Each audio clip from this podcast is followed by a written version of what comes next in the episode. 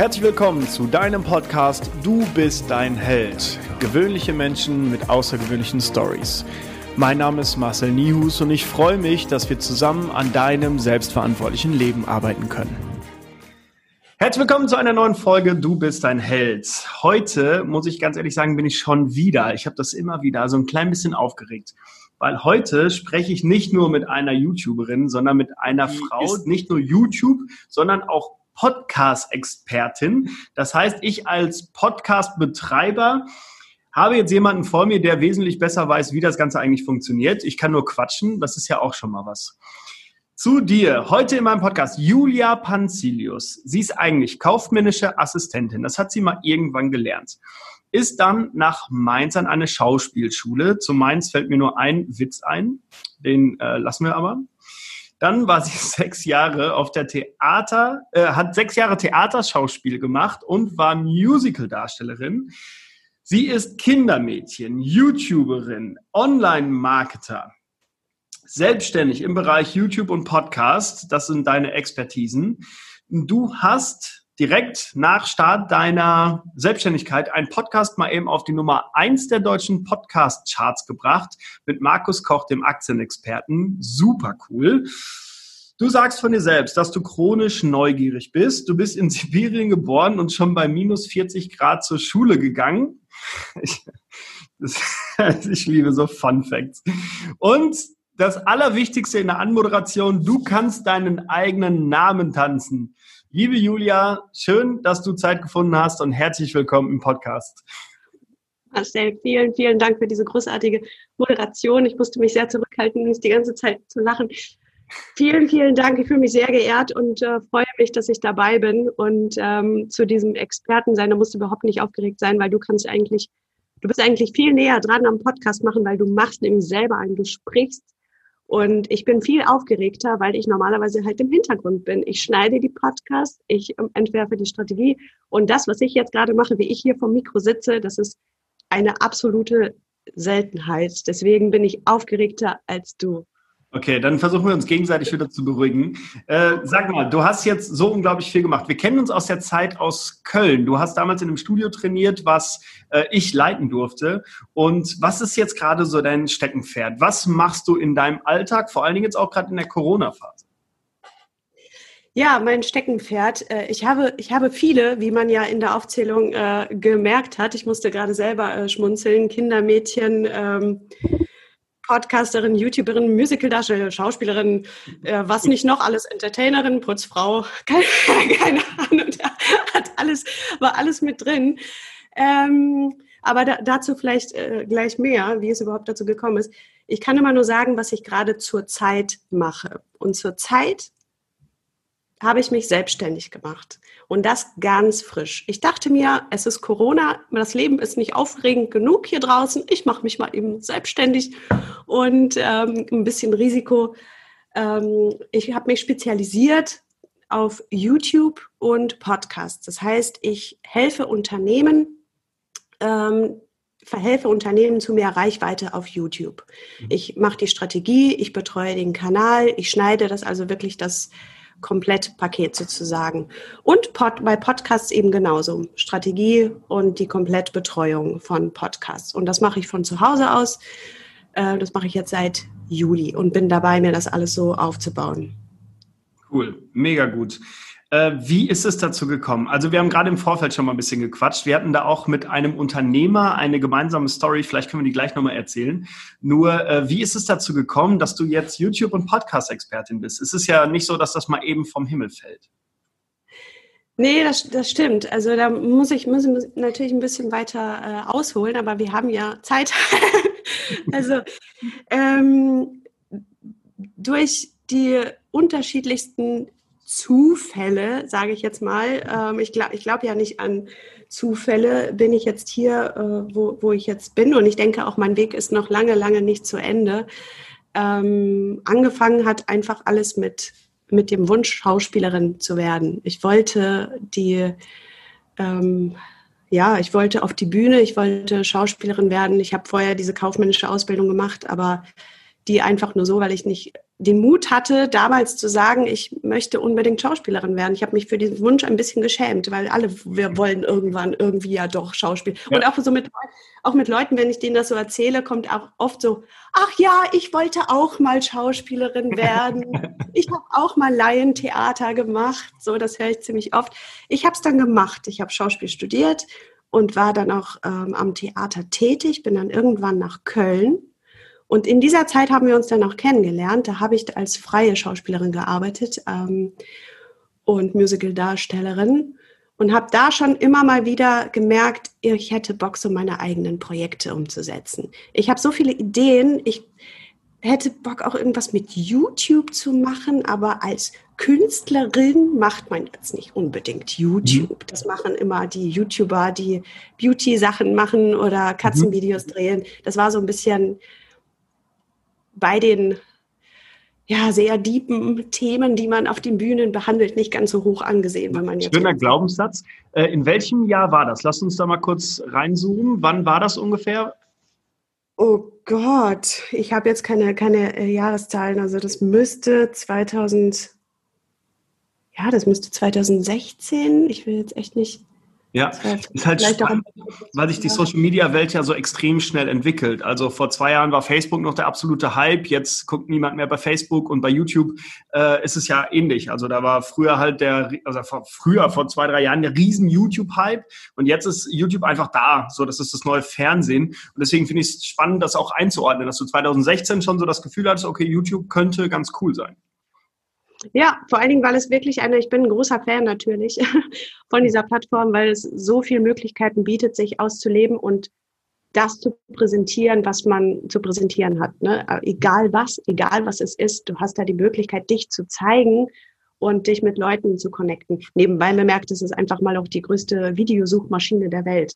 Ja. So. Und die größte Suchmaschine ist halt Google und YouTube gehört zu Google. So, also ja. es ist wirklich eine super Möglichkeit, äh, da gefunden zu werden. Und dieser Wunsch kam dann schon mal auf. Aber ich habe, wie das halt immer so ist, das ist eine kleine, kleine Spinnerei. Ähm, ich habe das dann nicht weiter verfolgt. Ich hatte auch keine, ich wusste nicht, wie das geht. Ich hatte kein Geld, ich hatte keine Zeit und ich hatte auch nur eine 30 Quadratmeter Wohnung. Äh, wo soll ich da drehen, sozusagen? Ne? Und in dieser Zeit habe ich, bin ich dann ins Fitnessstudio auch sehr regelmäßig gegangen und dann kam eine Phase, wo ich als Schauspielerin, wie es halt manchmal so ist, keinen Job hatte. So, mhm. ich hatte beziehungsweise ich hatte eine, ähm, ich hatte zwei Monate, die ich überbrücken musste. Ich wusste aber nicht wie. Ich wollte nicht zum Arbeitsamt gehen. Ich brauchte einfach einen Job, wo ich, ich glaube, sechs Wochen waren es, wo ich sagen kann, ich arbeite hier sechs Wochen und dann bin ich aber wieder weg, weil da habe ich wieder ein Engagement sozusagen. Mhm. Ne? Und ich habe alles versucht, ähm, da einen Job zu finden, habe aber keinen bekommen, weil ich hatte ja sogar eine kaufmännische Ausbildung. Ne? Aber keiner wollte mich für sechs Wochen und dann soll ich wieder gehen, sozusagen. Mhm. Und in dieser Zeit bin ich dann als ähm, bin ich zum Notmütterdienst gekommen. Das ist so ein Verein, der hilft jungen Müttern, die oder generell Müttern, die ähm, hilfsbedürftig sind aus un den unterschiedlichsten Gründen. Mhm. Und da habe ich relativ schnell eine Familie zugewiesen bekommen für vier Wochen oder fünf Wochen oder so. Mhm. Und das war, ich bin dann in diese Familie reingeraten, habe dann da diese Frau unterstützt mit ihrem Baby und sie war dann selber hochschwanger mhm. und habe mich mit der total gut verstanden. Bin dann in dieser Zeit auf eine YouTube-Veranstaltung gegangen, mhm. wo es darum ging, Schauspielern zu sagen, dass doch mal, äh, das war von Schauspielern für Schauspieler organisiert. Keiner von meinen Kollegen wollte an dem Tag mit, ich war da alleine. Mhm. Und da wurde dann äh, einem erzählt, wie man doch äh, als Schauspielerin oder als Schauspieler äh, dieses, diese Plattform nutzen könnte. Und da war ich natürlich hellauf begeistert, bin am nächsten Tag wieder zum Notmütterdienst zu dieser Familie und habe der gestern auf einer Veranstaltung und wir kannten uns gerade mal seit zwei Wochen oder so, ne? Mhm. Aber trotzdem habe ich ihr das irgendwie erzählt. Das war so toll. Ich habe ja so eine Idee von einer Figur, die ich spielen möchte, so eine Russin auf YouTube. Ich, mir fehlt aber Geld, mir fehlt Zeit und mir fehlt auch ein richtiger Raum, um zu drehen. Mal gucken. Und habe ihr das so erzählt. Am nächsten Tag kommt diese Frau zu mir und meint, Julia, mein Mann ist Unternehmer der hat eine IT-Firma in Köln, ähm, der wollte schon immer so ein YouTube-Projekt unterstützen, der will dich mal kennenlernen. Krass. So, während ich die Windeln äh, des Kindes da wechseln bin, ne? So. Ich ja. so, ach, Krass, okay. okay, dann nehme ich das. Gut, und dann bin ich da äh, in dieses wunderschöne Gebäude, äh, Altstadt, äh, mitten in der Altstadt mit Stuck an der Decke, überall super schicke IT-Leute da am irgendwas programmieren. Und ich da mit dem Kind auf dem Arm als Kindermädchen in diesem Gebäude, ähm, bin ich dann zu Jakob, so hieß der Unternehmer. Ähm, und dem habe ich das erzählt und Jakob ist so ein verrückter Mann, der dann einfach relativ schnell im Gespräch gesagt hat, nach dem Gespräch gesagt hat, weißt du was, Julia, ich finde deine Idee cool, ich würde das gerne unterstützen. Kannst du dir vorstellen, als YouTuberin für mich zu arbeiten? So. Und dann dachte ich so, ich, kon, ich dachte, wo ist der Haken? Ich, so, ich habe kein, ich habe aber kein Geld und ich habe auch, ich muss mich ja nebenbei finanzieren. Und er meinte so, nein, nein, ich bezahle dich dafür. Ich so, okay.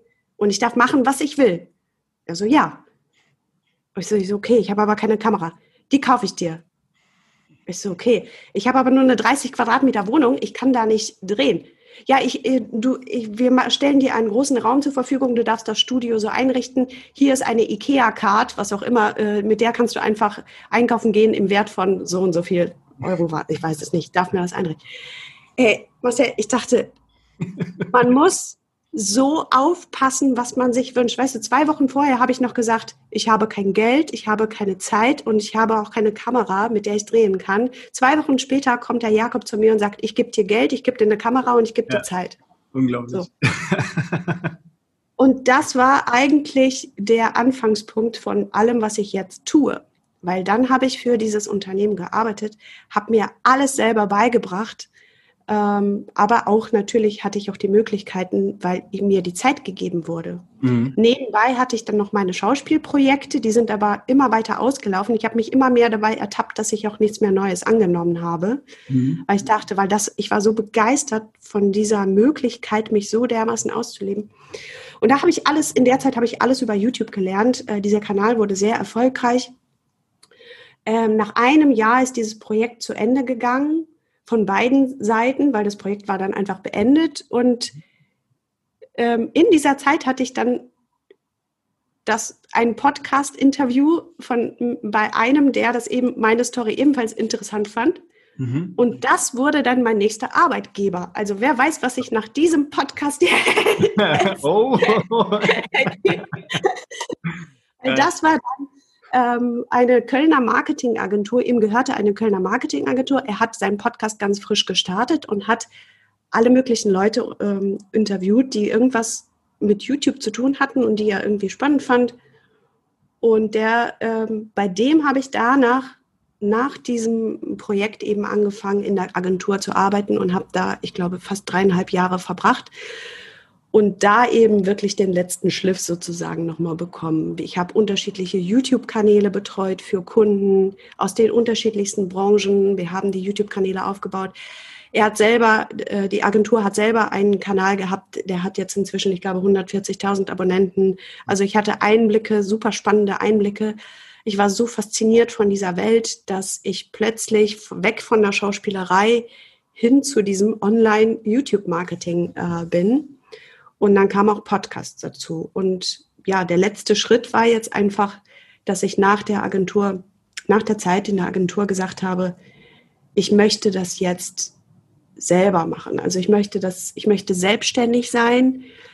Äh, ich möchte nicht mehr angestellt sein und alles, was ich da jetzt gelernt habe, mir meine Lieblingsaufgaben sozusagen rauspicken und das als Dienstleistung anbieten. Und da stehe ich jetzt so. Mega cool. Also ich finde es halt oberspannend. Es geht ja in diesem Podcast um Selbstverantwortung und es gibt Menschen, die machen ihren Job. Zum Beispiel hättest du ja auch irgendwo im Büro arbeiten können und Akten abheften können. Und dann behalten sie diesen Job für 40 Jahre oder 47 und gehen danach in Rente. So. Und ähm, ich finde es halt oberspannend, dass du von dir aus einfach sagst, okay, ich nehme jetzt diese Möglichkeit, dann nehme ich diese, dann nehme ich diese, dann nehme ich diese. Und bis jetzt ist ja immer was Geiles dabei rausgekommen. Glaubst du, dass Menschen häufiger Chancen wahrnehmen sollten, um sie dann auch zu ergreifen? Ja, auf jeden Fall. Also ich glaube, dass es so eine, eine, ähm, eine Grundeinstellung ist, Zumindest ist es bei, bei mir so, so eine Grundoffenheit, Grundneugier und ähm, was sich zumindest, was sich jetzt in den ganzen letzten Jahren so durchgezogen ähm, hat, ist, dass sich immer wieder, immer wenn man anfängt von irgendwas zu träumen, so ein bisschen, mhm. wo man sagt so, ah, das kann ich mir gut vorstellen, mhm. ähm, da plötzlich, und wenn man dafür wach ist, ja. Passieren Dinge. Es hört sich echt ein bisschen ESO-mäßig an, aber man setzt mit seinen Gedanken, mit seinen Träumen irgendwas in Bewegung. Plötzlich, also dann bin ich da am Windeln wechseln von diesem wildfremden Kind. Erzähle nebenbei dieser wildfremden Frau von meinen Träumen. So, kommuniziere das. Und am nächsten Tag kriege ich so ein Angebot dass ich das ausleben darf. Das, das meine ich. Und das, äh, da gibt es echt me mehrere Beispiele, die, die da so die da so zustande gekommen sind. Genauso wie mit diesem ersten Podcast, von dem ich erzählt habe, das war eigentlich auch so ein Ding. Das war, ich habe dieses Interview, diese Interviewanfrage bekommen in einer Zeit, wo ich schon mit dem Gedanken gespielt habe, wie geht es denn nach dem Projekt weiter? Das Thema interessiert mich. Soll ich mich eigentlich, sollte ich das nicht vielleicht studieren? Mhm. Weil gut, jetzt habe ich mir das alles beigebracht. Und da habe ich mich mit diesem Mann unterhalten, mit meinem zukünftigen Arbeitgeber da. Und der hat gesagt, studier das nicht, fang bei mir an, wir gucken mal. Du kannst ja schon voll viel. So. Ja. Geil. Solche Sachen meine ich. Und das ist, das ist, glaube ich, eine Grundeinstellung, so eine Grundoffenheit, Grundneugier, wachsam für Zeichen. Und die gibt es ja. überall. Die, die sind einfach da. So. Ja, spannend ist halt, wenn wir das, egal was wir senden, das kommt halt irgendwie wieder bei uns an. Wer auch immer da auf uns aufpasst, ob es das Universum ist oder äh, irgendein Gott auf, auf irgendeiner Religionsebene, was auch immer, äh, ich bin so fest davon überzeugt, dass es da irgendwas gibt, was uns was zurückgibt, so von wegen Marcel oder Julia, du schau mal da rein. Und in dem Moment, wenn es dann so Klick macht, das war bei mir mit dem Podcast so hier, ähm, dann muss es passieren, in meinen Augen. Wenn wir uns dagegen wehren, dann bleiben so viele Türen verschlossen. Wahnsinn. Auch vielleicht auf der anderen Seite spannend, wenn ich andersrum nur Scheiße sende und sage, das Leben ist so scheiße, das Leben ist so schlecht, die Menschen sind scheiße, was kommt dann wohl zurück? Ja, ja, ich sag da noch, man muss wirklich, man muss aufpassen, was man sich wünscht. Ja. Man, man muss aufpassen, ähm, was man auch ja, ausspricht, sozusagen. Ne? Wenn du ständig sagst, oh Mann, ey, das wird ja eh nichts, es ist immer so schwierig bei mir und dann ist es immer schwierig bei dir. Ja, so ist es dann. Ne? Äh, auch bei Krankheiten übrigens. Ich mache ja das mit dem Stress und dem Schmerz. Äh, genauso ist es. Wenn die Leute sagen, oh, immer hab ich was, dann wirst du auch immer was haben. Lass uns mal kurz in das Leben einer YouTuberin oder einer YouTube-Expertin springen. Ich finde die Welt furchtbar spannend. Hm, für mich hat sich das so vor zwei Jahren das erste Mal wirklich aufgetan, dass ich verstanden habe, dass es den Beruf YouTuber gibt oder Online-Marketer, der von überall auf der Welt arbeiten kann, um Projekte im Online-Bereich anzuschieben das war, ich sag mal, so vor zwei Jahren hat sich da so eine Tür geöffnet, wo ich so sage, boah, krass, wie cool ist denn das? Weil ich war in meinem Denken nur so, okay, da ist meine Arbeit, da muss ich hin, fertig. Und dass es jetzt auf einmal diese Online-Welt gibt, das war für mich fürchterlich neu. Wie sieht das Leben, lass uns vorne anfangen, einer YouTuberin aus? Was macht ein YouTuber oder ein YouTuber, den, äh, YouTuberin den ganzen Tag? Das ist, glaube ich, von YouTuber zu YouTuber unterschiedlich. Also wenn man jetzt sich meine ähm, YouTube-Geschichte anguckt, ähm, das, also es hängt wirklich davon ab, machst du einen Comedy-Kanal, bist du ein Beauty-YouTuber oder bist du ein Fitness-YouTuber? Also es ist wirklich unterschiedlich. Bist du darauf angewiesen, dass damit, dass du damit Geld verdienst oder nicht? Bei mir war das ja, ich hatte ja das Glück, ich war erstmal nicht darauf angewiesen, irgendwelche Produkte zu vermarkten, weil nur so verdient man ja dann auch Geld. Man mhm. verdient Geld durch ähm, Werbeeinnahmen, wenn du eine gewisse Reichweite hast. Ähm, aber meistens sind das diese Product Placements, äh, mit denen man dann äh, sich finanziert, sozusagen. Mhm. Lass uns mal ganz kurz da reinzoomen, wenn das für dich okay ist. Ich glaube, es gibt auch Menschen, die das hier hören, die sich darunter noch nichts vorstellen können. Also das bedeutet, wenn ich auf YouTube aktiv bin, meistens sind es ja dann irgendwelche Personen. So zum Beispiel du als Julia, du bist jetzt YouTuberin, du hast 100.000 Follower oder Abonnenten heißt es da, glaube ich. Hm, was passiert dann, damit du Geld verdienst? Oder wie kann man damit Geld verdienen?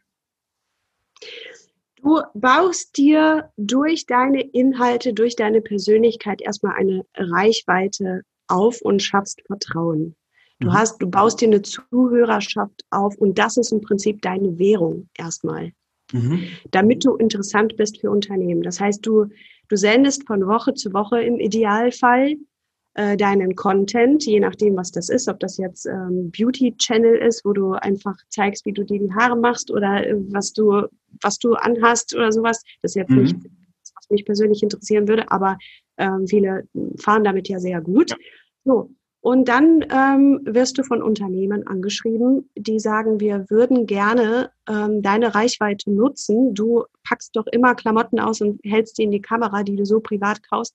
Wir geben dir eine bestimmte Summe, ähm, damit du für uns unsere Klamotten einmal in deinen Videos präsentierst. So. Mhm. Was sind das für Summen, die da so gezahlt werden? Kann, kann man das, äh, ja, pauschal wahrscheinlich nicht, aber kann man das so nach Follower oder Abonnenten irgendwie skalieren?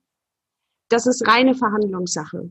Okay. Also meistens ähm, wird da mit Klicks, je nachdem, wie viel, wie viel Klicks du pro Video hast, aber ein unbekannter YouTuber verdient weitaus weniger als ein sehr bekannter. Also es ist, das kann man wirklich nicht pauschal, pauschal mhm. sagen.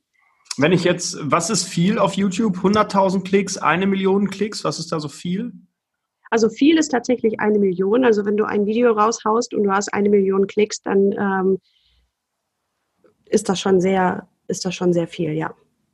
Ich habe jetzt irgendwie in der, in, irgendwo in der Zeitung oder Online-Zeitung gelesen, da war ein Russe, der hat ein 170.000 Euro Auto genommen und hat das verbrannt aufgrund irgendeiner Story. Äh, der hatte innerhalb von 24 Stunden mehrere Millionen Klicks. Könnte ich mit einem, einem Video von diesem Ausmaß Geld verdienen? Na klar. Also mhm. allein schon durch die Werbeeinnahmen, wenn er mehrere Millionen Klicks hat, ähm, dann verdient er auf jeden Fall damit Geld. Ich, ich kenne einen, der hat 60.000 Abonnenten, der finanziert allein durch die Werbeeinnahmen, ähm, liest er sein Auto. Krass. Nur mal kurz eine, eine Vorstellung davon zu haben. Okay. Und ähm, ich glaube, so eine so eine Bibi aus Bibis Beauty Palace, der geht's ziemlich gut durch ihre Werbeeinnahmen, aber nicht nur, vor allen Dingen durch diese Produktplatzierung. Wenn die in jedem Video irgendwas in die Kamera hält, dann mhm kannst du dir sicher sein, dass sie davon sehr gut leben kann. Krass. Okay, also die neue Währung ist nicht mehr Euro, sondern Abonnenten auf YouTube. Da waren wir gerade. Okay, dann äh, geht es darum, was mache ich überhaupt in meinem Alltag? Wenn ich jetzt Fitness-YouTuber bin, dann mache ich viele Bizep-Curls und filme das dabei. Wenn ich Bibi äh, heiße, dann mache ich meine Beauty-Sachen. Und dann, was mache ich dann noch als YouTuber den ganzen Tag? Es hängt davon ab, was du für ein Ziel hast. Also was, was möchtest du mit deinem Kanal erreichen? Mhm. Wenn du jetzt ähm, Fitness-YouTuber bist oder nehmen wir mal dich als Beispiel. So, mhm. du machst jetzt einen YouTube-Kanal. Was möchtest du mit diesem YouTube-Kanal erreichen? Ich möchte erreichen, dass die Menschen verstehen, dass das Gesundheitssystem ist, äh, so wie wir es haben, gut ist, allerdings wesentlich ausbaufähiger, sodass Stress und Schmerzen nicht symptomatisch behandelt werden durch zum Beispiel Medikamente oder Spritzen vom Arzt, sondern an der Ursache bekämpft werden sollten. Guck mal, da hast du direkt, du hast das Ziel, so viele Menschen wie möglich davon oder denen aufzuzeigen, wie wichtig dieser Gedanke ist. Und aber am Ende steht ja immer irgendwas, irgend, oft eine Dienstleistung oder ein Produkt, das du anbieten möchtest. Mhm. So, und nun verdient man aber auf YouTube nicht Geld mit Werbefilmchen. Das heißt, wenn du jetzt die ganze Zeit schreien würdest, ich habe ein Fitnessstudio, komm zu meinem Fitnessstudio. Hier mhm. gibt's das und das Gerät und ich biete noch das und das und das und das. Das mögen die Leute nicht. Das heißt, du musst eine Content-Marketing-Strategie entwerfen, indem du alle Themen drumherum behandelst. Das heißt, wo du den Menschen erstmal einen Mehrwert liefern, damit sie dir erstmal vertrauen, mhm. damit sie erstmal was von deinen Videos lernen können. Und da würde ich das so fahren, guck mal, du hast jetzt direkt, du redest so begeistert davon, du müsstest dich eigentlich nur einmal, einmal in der Woche, äh, wahrscheinlich könntest du dich jeden Tag vor die Kamera setzen und äh, dir zwei Punkte rausgreifen und einfach davon erzählen, weil die Leute können was davon lernen. Die Leute lernen dich kennen als mhm. Person, die bauen eine gewisse Beziehung zu dir auf von Woche zu Woche. Mhm. Und kommen dann zu dir, kaufen deinen Online-Kurs oder was weiß ich was, was du dann anzubieten kannst. Mhm. Also ich habe ein Stressschmerz-Coaching-Programm, das äh, soll an die Leute und äh, ich mache das auf Instagram, dass ich VAWs mache, V-A-W, Video aus dem Wald, weil ich den ganzen Tag mit dem Hund im Wald bin. Da halte ich dann die Kamera vor mein Gesicht und nehme diese VAWs auf in mittelmäßiger Qualität. Ähm, ich überlege mir da Themen, die ich ansprechen kann zum Thema Stress und Schmerzen und dann sind das so drei bis fünf Minuten Videos, die ich dann bei Instagram einmal in der Woche hochlade. So, das mache ich jetzt als YouTuber oder Instagrammer oder wie auch immer. Und dann, weil noch, ich habe jetzt 1500 Abonnenten oder so, das ist relativ wenig. Ich verdiene, das kann ich hier offen sagen, noch kein Geld mit Instagram. So, also was ist jetzt, egal ob auf Instagram oder YouTube, der nächste Schritt für mich oder, oder die Allgemeinheit? Der nächste Schritt, also man verdient ja auch, das ist ja schon ein Verdienst, wenn Leute, wenn du eine gewisse Reichweite hast und Leute auf deine Homepage kommen und dann dadurch dein Coaching buchen. Das ist nicht, also wir haben, ich habe auch mit Unternehmen gearbeitet, die haben gesagt, wir wollen keine Werbung schalten, wir wollen keine Produkte schalten. Für uns ist es ein Verdienst, ähm, für uns ist es schon ein Erfolg, ein messbarer Erfolg, wenn wir so und so viele Klicks auf unserer Homepage haben oder in unserem Shop. Okay. So, ich betreue jetzt beispielsweise eine Schädlingsbekämpfungsfirma, ja. Auch das sind interessante Inhalte. Leute haben Kakerlaken zu Hause oder äh, Silberfischchen und gehen auf YouTube, sagen, oh mein Gott, ich habe Silberfische, wie, wie werde ich die los? Kommen auf diesen Kanal, mhm. der dann erstmal Tipps liefert, woher die kommen, wie man es vorbeugen kann und am Ende eben auch natürlich das Produkt und den Link zum Shop. Das, das ist dann das ist dann eben der Erfolg. So, das ist dann gar nicht mehr, oh, mit diesem, mit diesem Video haben wir, was weiß ich, 200 Euro verdient, weil da Werbung äh, geflossen ja. ist oder sowas. Nee, der Verdienst ist eben, die haben das Produkt gekauft ähm, und die würden das vielleicht, wenn die Silberfischchen hatten, werden die sich vielleicht erinnern, äh, jetzt habe ich eine Spinne oder so, was, was, was, mhm. was kann ich noch in diesem Shop kaufen? So. Ja.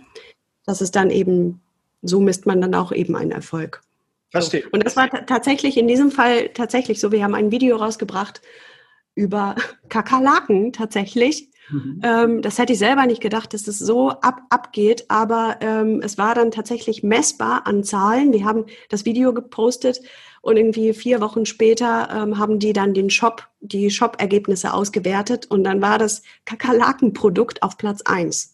Krass. Das ist ein messbarer Erfolg. Und für mich natürlich mega gut zu sehen, dass meine ganze Optimierung, weil ich habe das Video geschnitten, ich habe das platziert, ich habe YouTube SEO gemacht, nach allen Regeln der Kunst sozusagen und dann auch zu sehen, ach, geil, das Produkt geht auf Platz 1 äh, im Shop, weil wir das Video gepostet haben. So, ja. das ist, ähm, das ist dann schon cool, ja. Okay, das heißt, als YouTuber, wenn ich jetzt eine Person bin oder eine Marke bin oder auch eine Firma bin, gilt es, interessante Videos für den Otto Normalo vielleicht oder für eine bestimmte Zielgruppe zu bauen, so dass die dann durch vielleicht Zufall, vielleicht durch Werbung auf dieses Video aufmerksam werden. Und dann gibt es drei Einnahmemöglichkeiten, entweder die Werbung, entweder die buchen mein Produkt oder kaufen im Shop. Genau, genau. Okay, geil. Genau. Was ist jetzt deine Aufgabe im Alltag als YouTube-Expertin? Das heißt, ich bin jetzt ein Unternehmen, ich komme auf dich zu und sage, Julia, du pass auf, äh, ich hätte gern einen YouTube-Kanal. Was sagst du mir dann? Wie sieht das dann aus? Wie ist dann deine Arbeit? Genau, also mm, es ist auch unterschiedlich. Manchmal kommen Leute zu mir, die sagen, ich habe einen YouTube-Kanal, der läuft nicht. Mhm. So, dann gilt es erstmal herauszufinden, woran hakt es. Da mache ich eine umfassende Analyse und äh, gucke mir die Zahlen an und versuche herauszufinden, warum wird was nicht geklickt und warum wird doch was geklickt bei denen. Mhm. Ne? Und ähm, analysiere das erstmal durch, präsentiere das und dann schauen wir, wie kann man das verbessern, ähm, zeigt ihnen die Schritte auf und meistens ist es so, dass die dann sagen, oh, das können wir nicht machen, kannst du das für uns machen? So, okay. Und dann über, übernehme ich eben diese ganze Optimierung des Kanals. Manchmal überarbeite ich diesen kompletten Look. Manchmal lohnt es sich sehr gut geklickte Videos auch nochmal zu überarbeiten. Das heißt, das Thumbnail, also dieses Vorschaubild auszuwechseln und im, im Backend noch ein paar Sachen zu optimieren. Und dann eben ganz wichtig zu gucken, wie geht es weiter mit dem Kanal? Mhm. Wie sieht eine optimierte Strategie für diesen Kanal aus? Das heißt, ich erstelle den Redaktionsplan, ich recherchiere die Keywords, ich gucke im Vorfeld, bevor die drehen, gucke ich schon, ob das Thema überhaupt eine Rankingkraft hat für diesen Kanal. Weil mhm. nicht alles, was bei, auf großen Kanälen funktioniert, funktioniert bei kleinen Kanälen. Das heißt, da muss man erstmal recherchieren, wie sind da die Keywords, was könnte da interessant sein. Und die kriegen von mir einen fertigen Redaktionsplan. Ja, darum müssen sie sich keine Gedanken machen. Die drehen das auch meistens ab. Mhm. Schicken mir das Material, wenn sie das auch geschnitten haben wollen. Ich schneide das und ab dem Moment haben sie nichts mehr damit zu tun. Um den Rest kümmere ich mich. So. Mega spannend. Macht das YouTube. Und wenn jemand zu mir kommt, der hat noch gar nichts, also der hat noch keinen YouTube-Kanal, ja, da ist die Spielwiese ja ganz leer, da kann man ja komplett äh, an neu anfangen. Da gilt es erstmal herauszufinden, wofür ist der Kanal, was soll der bringen. Ähm, da muss man auch oft erstmal erklären, wie, wie wir das jetzt auch gesprochen haben, ähm, weil die Kunden wollen natürlich oft wissen, ja, wann verdiene ich denn damit Geld? So, ne? mhm. ne? Ich habe, ich habe jetzt ein Video, wie viel Geld verdiene ich dir jetzt an einem Video? Weil ich, die sehen ja erstmal nur, ich zahle dir so und so eine Summe, was ja. kriege ich denn dabei raus? So, ne? Da muss man erstmal eine Aufklärungsarbeit viel leisten und sagen, pass auf, das ist, YouTube ist ein, ist kein Sprint, sondern ein Marathon, sage ich dann mhm. immer, ne? Plan erstmal ein Jahr ein. Mhm, oder mindestens ein halbes Jahr. Und oft sind, ist man auch am Anfang total motiviert. Ich mache jetzt das, das, das, das, das. Aber das muss man wirklich auch durchhalten, einmal die Woche mindestens zu senden, egal mhm. was kommt. YouTube belohnt Kontinuität. Und da erstmal dem, dem Kunden das so klar zu machen, dass es wirklich eine Arbeit ist, die nicht zu unterschätzen ist und es was sehr langfristig ist. Aber ist diese Maschinerie erstmal in Gang gesetzt? Dieses Kakerlaken-Video. Mhm. Wenn man jetzt Kakerlaken loswerden oder sowas auf YouTube eingibt, dann kommt das Video auf der ersten Seite. Das ist für die Gold wert. Ja das arbeitet noch, wenn ich in fünf Jahren vielleicht nicht mehr für die arbeite, wird das Video aber immer noch nicht, immer noch für die ja. arbeiten. Das heißt, diese, man entwirft kleine Maschinchen, die dann für die arbeiten und äh, den Namen des Unternehmens immer wieder ausspucken, wenn Leute nach dem Problem suchen. Das heißt, bei dir wäre es beispielsweise, beispielsweise ideal, wenn man bei dir eingibt, was schmerzlos werden oder irgendwie sowas, dass dann vielleicht du kommst. So, das mhm. wäre jetzt, das wäre, würde ich bei dir als Ziel anstreben. Und natürlich, der nächste Schritt ist, dass man, dass die Leute das nicht nur in die YouTube-Suche angeben, sondern dass der Algorithmus ähm, das so einrichtet, dass er dich sogar noch vorschlägt. Das ist natürlich. Okay. Das Dann die, äh, Gold Game. Das ist. So, das sind dann immer diese Vorschläge, die man rechts sieht. Ähm, hier Kunden, die das geguckt haben, wollten ja, gucken, ob das. Haben auch das noch gekauft und das noch. Anstatt 2 ja. Euro für Socken ausgegeben, 160 Euro, weil ich noch einen Staubsaugerroboter dabei habe. Genau. Ja, mega. Und dieses Spiel mit diesem Algorithmus, das, ich, kann, ich kann stundenlang darüber, ich habe jetzt, äh, merke ich auch gerade schon, äh, voll, völlig verquatscht. Deswegen, das ist was, das für mich das Spiel so auf, ich sehe das wirklich wie ein Spiel. Ne? Da kommt jemand mit einem Problem und dann finde ich das total spannend herauszufinden, was müssen wir tun, damit wir gegen diese großen Kanäle ankommen. Weil es sind nicht nur die großen Zahlen, die zählen. Man mhm. muss nicht 50.000 Abonnenten haben, um sichtbar zu werden.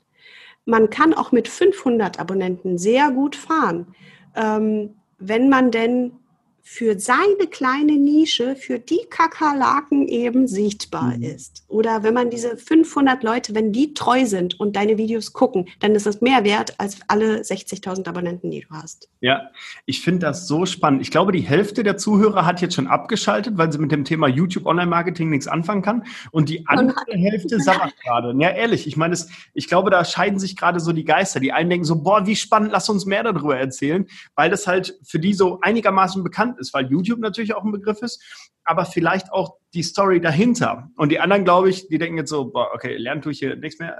da kommen wir gleich noch so. Liebe Zuhörer, die, die jetzt glauben, YouTube und das Ganze dahinter ist langweilig, ihr lernt gleich noch richtig viel.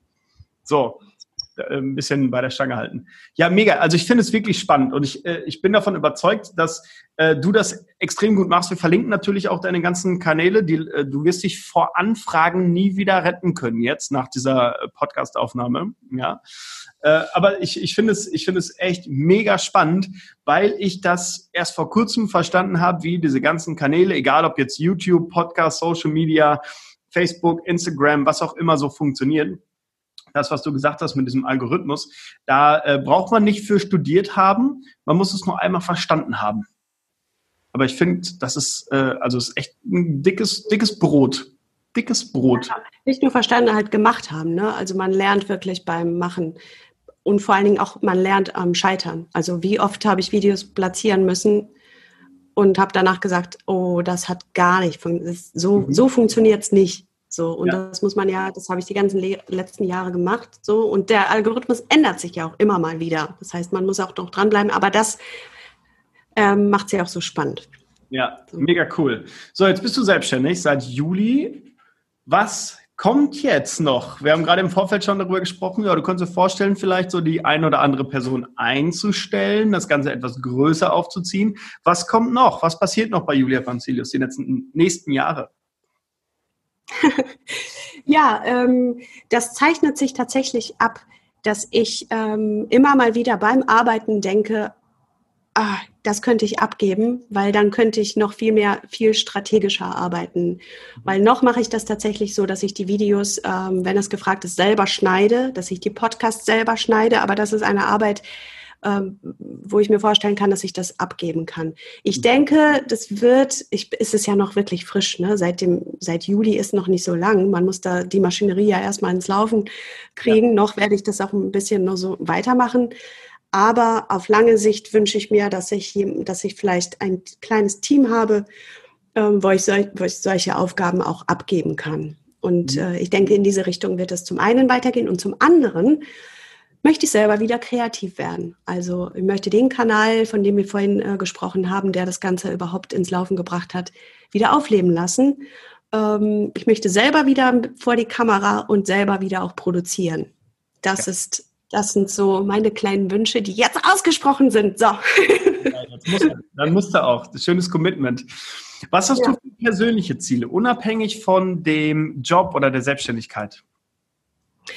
Ähm, das hat ja doch, doch ein bisschen was auch mit dem Job zu tun, weil das ist ja das, was, was ich tue. Und ähm, ich,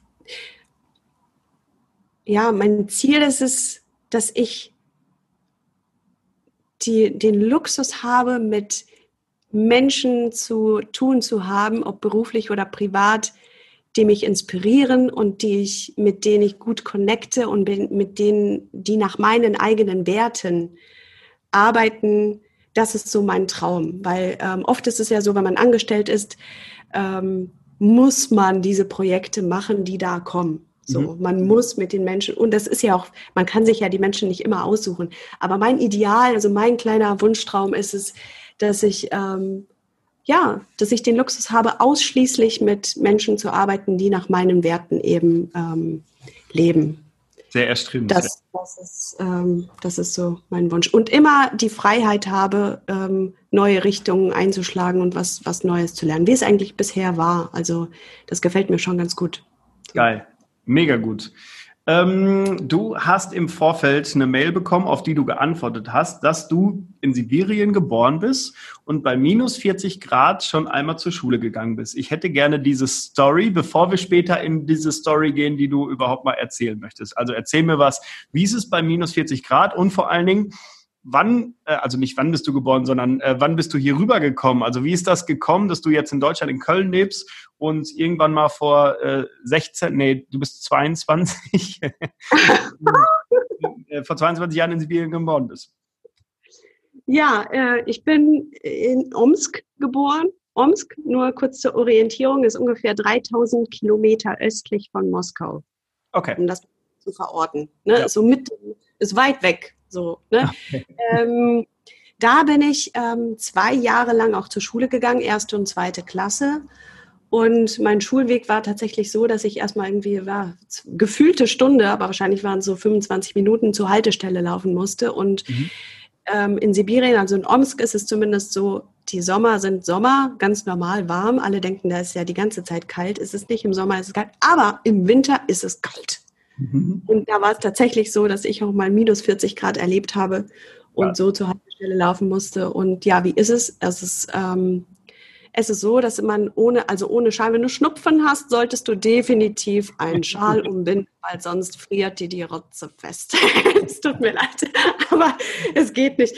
Ähm, so, so kalt war es. Krass. Aber ich habe sehr, sehr, sehr schöne Erinnerungen daran. Es war, ähm, es ist weiß, es ist Schnee, es ist, ich weiß nicht, wann ich das letzte Mal sowas gesehen habe in der Form, wie ich es da in Erinnerung habe.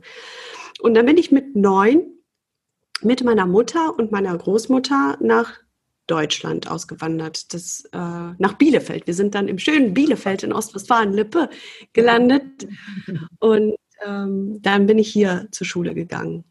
Krass. Ja. Finde ich mega spannend. Was war der Grund, warum ihr äh, aus Russland ausgewandert seid?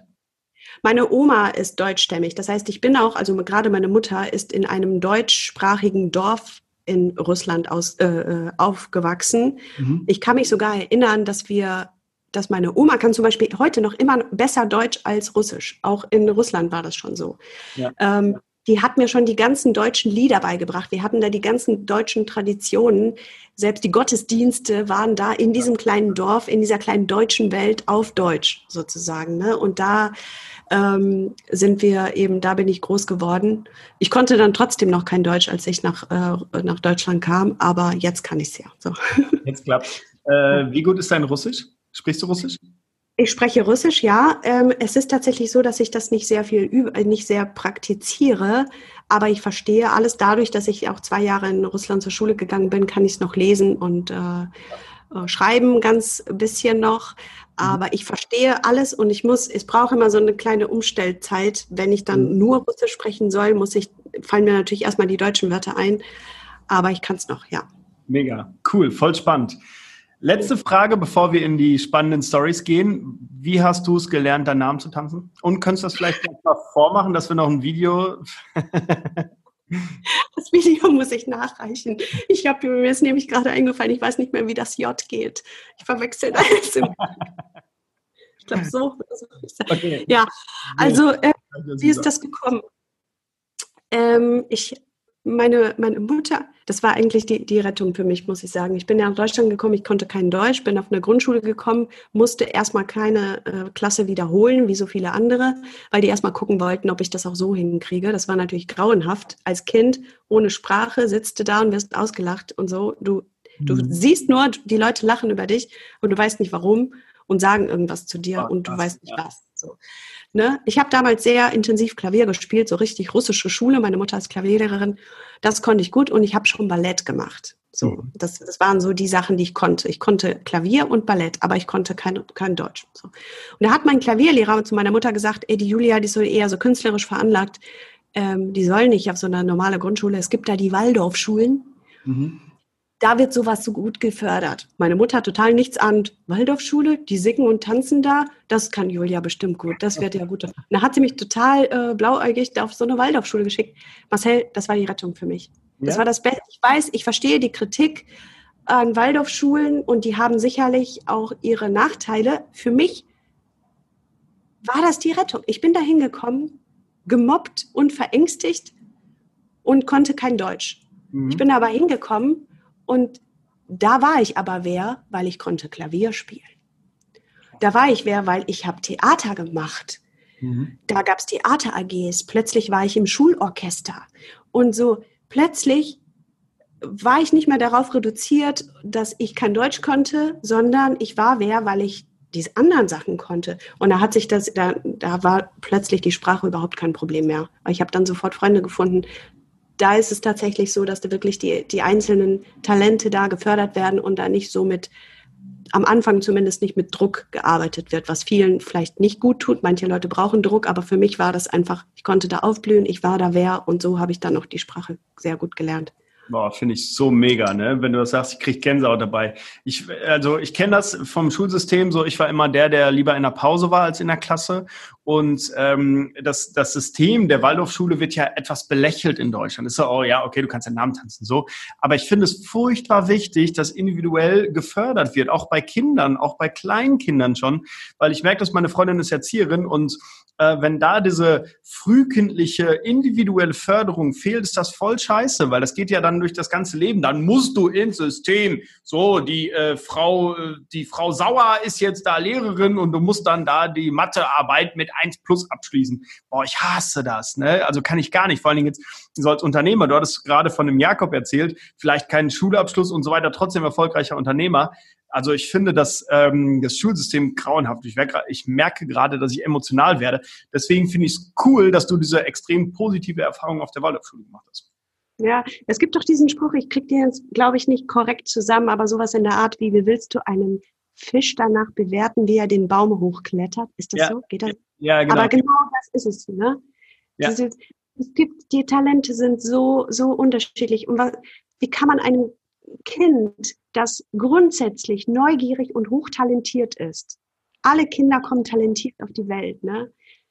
aber werden dann verängstigt durch diesen, durch dieses System, weil du bist nur gut, wenn du deine 100 Punkte von 100 gemacht hast und ja. äh, total schlecht, wenn dein vollgeschriebenes Blatt voller roter äh, Sachen angestrichen ist. Ja. Das ist da, so ein sensibles Kind, wie ich es, glaube ich, auch war, ja. ähm, geht ein. Ne? Und äh, das deswegen, ich verstehe diese Kritik an Waldorfschulen, die haben, haben auch sicherlich Nachteile, aber für mich war das toll. Ich fand es toll. Ja. Und ich habe trotzdem Abitur gemacht, weil das Abitur, das, das ist nämlich der Haken an der Geschichte. Abitur muss ganz normal gemacht werden, wie an, an allen anderen Schulen auch.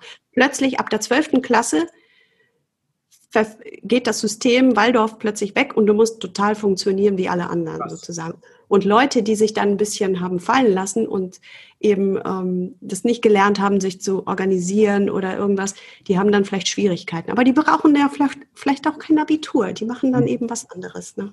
Ja. Ich habe total viele äh, Kommilitonen, die sind jetzt Architekten, Ärzte oder der eine hat einen Bauernhof, riesengroß und so. so solche Sachen sind da. Auch eine Schauspielerin übrigens, äh, ja, in dem Jahrgang zwei Schauspielerinnen raus. So, kreative Sachen, ja. Geil. Finde ich mega gut. Vor allen Dingen die Kreativität bringt uns ja voran. Wenn ich an Elon Musk denke, er denkt einfach, okay, wir machen die Welt kaputt. Dann müssen wir möglichst lange hier überleben mit zum Beispiel Tesla Elektroautos. Und weil der Planet Erde irgendwann kaputt geht, weil wir uns selber kaputt machen, müssen wir einfach einen neuen besiedeln. So, wir fliegen auf den Mars. Fertig. So, das, also nur dadurch wird ja die Welt verändert, oder? Also ich zahle, glaube ich, 80 Prozent meiner Online-Zahlungen zahle ich mit PayPal. Das ist ja auch so ein Ding. So hat nie einer darüber nachgedacht, dass ich mit der E-Mail-Adresse bezahlen kann quasi. Und ich finde es so geil, weil kreative Köpfe braucht irgendwie die Welt. Mega. Diese, diese Grenzenlosigkeit von diesem Typ, das muss so krass sein in seinem Kopf. Der ja. hat ja gar keine, der hat eine ganz andere, bei dem gibt's nicht geht nicht, gibt's nicht. Das hat er nicht in seinem Kopf, sondern ja. nur, hm, wie, wie ja. geht das? Nur das gibt's. Das finde ich unfassbar faszinierend, dieser ja. Typ. Voll, finde ich auch. Schön, sehr cool. Äh, liebe Julia, ich habe da noch zwei ganz wichtige Fragen an dich. Und zwar die erste. Angenommen, du wärst jetzt 99 Jahre jung. Welche Geschichte aus deinem aktuellen Leben, gerne völlig off-topic, dafür aber emotional, lustig, traurig, was auch immer, würdest du deinen potenziellen Enkeln gerne erzählen, unabhängig von der Geschichte, dass du bei minus 40 Grad schon zur Schule gegangen bist? ja, ähm, da fällt mir eigentlich direkt eine Geschichte ein, die ähm, ich im Nachhinein betrachtet, wo ich vor Ort am, nur geweint habe, aber im Nachhinein nur darüber lachen kann und dankbar dafür bin, dass ich sie erleben durfte. Und zwar folgendes kurz bevor ich zu Jakob gekommen bin, zu diesem Unternehmen, zu, zu diesem Notmütterdienst als Kindermädchen und dann dieser ganze äh, Weg dann eben zustande gekommen ist, war ich ja verzweifelt auf der Suche nach einem Job, mhm. den ich für sechs Wochen machen kann. Und dann wurde ich von einem, äh, ähm, von einer Zeitarbeitsfirma angerufen, die dann gesagt haben, Frau Panzilius, ähm, sind Sie bereit, Nachtschichten zu machen? Ich so, ja. Sind Sie bereit, Fließarbeiten äh, zu machen? Ist so okay. Ja, okay, gut. Wenn es okay ist, dass ich in sechs Wochen äh, weg bin. Ja, ja, Sie können das ganz flexibel einteilen. Ich so, wow, okay, perfekt. Mhm. Ja, können Sie sich vorstellen, Autos zusammenzubauen bei Ford? Ach Quatsch. Und da habe ich erstmal geschluckt. Ich so, ja. Ja, morgen ist Probearbeit, direkt die erste Nachtschicht. Nachtschicht. Holen Sie sich die Klamotten ab und dann geht's direkt los. okay. Und dann bin ich dann hin, habe meine Arbeitsklamotten abgeholt, die man natürlich in diese, diese Arbeiterschuhe mit diesen Sicherheitskappen, diese viel zu großen Teile. Also ich sah schrecklich aus. Ich habe mich mega geschämt in der Bahn, dass ich, also ich bin dann so hin. 22 Uhr ging's los. Ich habe noch vorher meine Mutter angerufen und geweint. So, Mama, ich bin Schauspielerin. Ich fahre jetzt, ich fahre jetzt Autos zusammenbauen. Ich sehe grauenhaft aus. Und so, Kind, mach das doch nicht. Ich so, doch, ich mach das. Und dann bin ich dahin, alles voller Männer, die mich angeguckt haben, der Vorarbeiter, so ein Russe, so, Julitschka, warum musst du das machen? Du bist doch eine Frau, musst du nicht im Büro? Ich so, im Büro wollte mich niemand haben für sechs Wochen. Wenn so, ne? beantwortet, ja. ja, natürlich, auf Russisch, äh, genau. Und dann habe ich da gearbeitet. Es war es war, ja, ich habe da so Autoteile, ich weiß gar nicht mehr, was das für Teile waren. Ich habe da so Sachen zusammengebaut und konnte es nicht fassen. Dann irgendwann morgens halb vier, vier, ich schon total müde, baue da was zusammen mit diesen hässlichen Handschuhen. Und dann musste ich diese Teile von so einem Gerüst irgendwie so runterholen und irgendeine Sicherung abmachen. Und während ich das dann, das waren so heftige Eisenstangen, und dann während ich so ein Teil da runterhole, klappt irgendeine Sicherung zu und klappt auf meinen Daumen drauf und klemmt mir so dermaßen den Daumen ab, dass mir fast, ich bin fast in Ohnmacht gefallen vor Schmerzen. Marcel, es war so furchtbar. Ich dachte, ich werde nie wieder meinen Daumen, ich, mein ganzer Arm hat, ich wusste nicht, wie viele Nervenstränge da zusammenlaufen. Ne? Es war so. Und das Krasseste war, ich habe mich so geschämt, dass mir das passiert ist, dass ich versucht habe, erstmal nichts zu sagen und habe weitergearbeitet, bin dann aufs Klo, habe dann geweint, habe den Handschuh ausgezogen, der Daumen war blau, bin danach ins Krankenhaus, dann haben sie mir den in den Nagel reingebohrt, okay, ist ein bisschen eklig, um das Blut abzulassen, der Nagel ist mir abgefallen und sowas alles, ne? Aber alles noch dran, der Daumen ist wieder in Ordnung. Was wollte ich damit sagen? Hätte das gut geklappt, hätte ich mir nicht den Daumen eingeklemmt. Hätte ich irgendwie, hätte ich die Zähne zusammengebissen, wäre ich nicht zum Notmutterdienst gekommen, hätte die Windeln von dem Kind von Jakob nicht gewechselt und äh, hätte meinen Kanal nicht gemacht und wäre jetzt nicht jetzt, wo ich war. Das heißt, irgendwas, was auch immer es ist, wollte mir sagen, das nicht. Das ist nicht der Weg. Was denken wir uns aus? Ah, nee, sterben ist zu krass. Äh, weißt du was, wir klemmen ihr mal den Daumen ab. Die soll den ruhig behalten, den Daumen. Gut, der Nagel wird abfallen, sie wird irgendwie zwei Wochen weinen und die Welt nicht verstehen. Ähm, aber das wird, das wird dafür sorgen, dass sie diesen Weg nicht geht. So. Ähm, das ist eine Geschichte, die ich erzählen wollen würde. Mega. Was hat dein Vorarbeiter gesagt, als du nur eine Nacht gemacht hast? Der hat, der hat seinen Handschuh ausgezogen, mir seinen Daumen gezeigt und so, das haben wir alle schon. Und dann, haben, und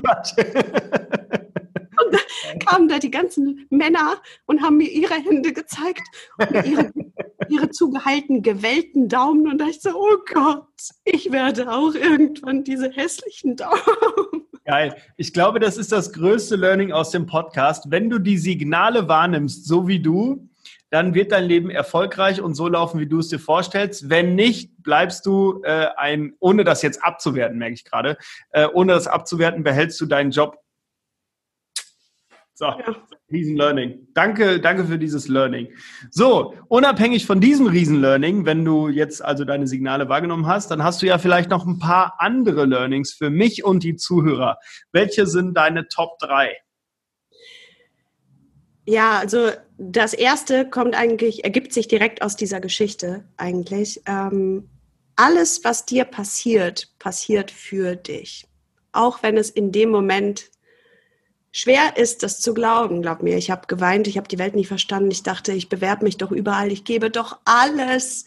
Aber wenn ich gesehen hatte, hätte, was auf mich wartet, mhm. was für ein Leben ich danach haben kann, ähm, dann und dieses Grundvertrauen zu haben, ist so schwer. Jetzt, gerade jetzt in meiner jetzigen Situation, ich mache gerade eine Trennung durch nach vier Jahren. Wir haben ein mhm. Jahr zusammen gewohnt hier in der Wohnung. Da habe ich versucht, mir das auch selber zu sagen. So, das ist, ich sehe, ich sehe noch nicht den Vorteil, warum dieser Mensch aus meinem Leben dann doch wieder gehen wollte. Mhm. Aber dieses Grundvertrauen, das hat schon, das hat schon mal so, so funktioniert. Das wird jetzt sicherlich ich sehe es noch nicht, ich kann noch nicht um die Ecke gucken, aber da wird was sein. So, ja. alles, was dir passiert, passiert für dich. Das Geil. ist mein erstes Learning. Mega. Und äh, das Zweite ist, das haben wir eigentlich, über alles haben wir schon mal eigentlich jetzt gesprochen, so, pass auf, was du dir wünschst.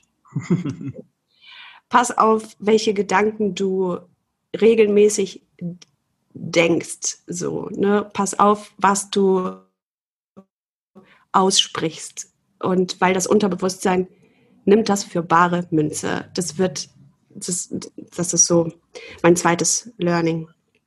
Nummer drei. Und das dritte ist, das habe ich jetzt aus meiner Selbstständigkeit jetzt äh, auch gelernt, better done than perfect.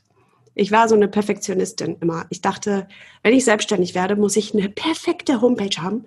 Ich muss ein perfektes LinkedIn-Profil. Ich brauche Top-Fotos von mir. Für die Top-Fotos brauche ich aber eine Top-Frisur. Bei einem Top also so fing es schon an. Ne? Ja. Ähm, und dann dachte ich so, ey, stopp, stopp, stopp, stopp, stopp. Was hast du jetzt in der ganzen Zeit in der Agentur gelernt? Weil mein äh, Chef hat mir da, mein ehemaliger, was das angeht, sehr viel beigebracht. Starte jetzt einfach.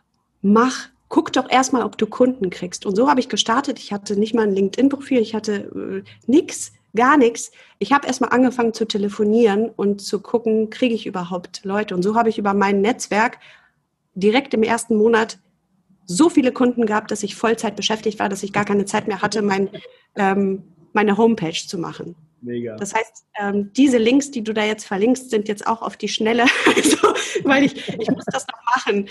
Das heißt, ich bin unperfekt gestartet und es hat sich total gelohnt. Also better done than perfect. Liefere erstmal vielleicht nur 60 oder 70 Prozent ab und das ist dann schon genug oft.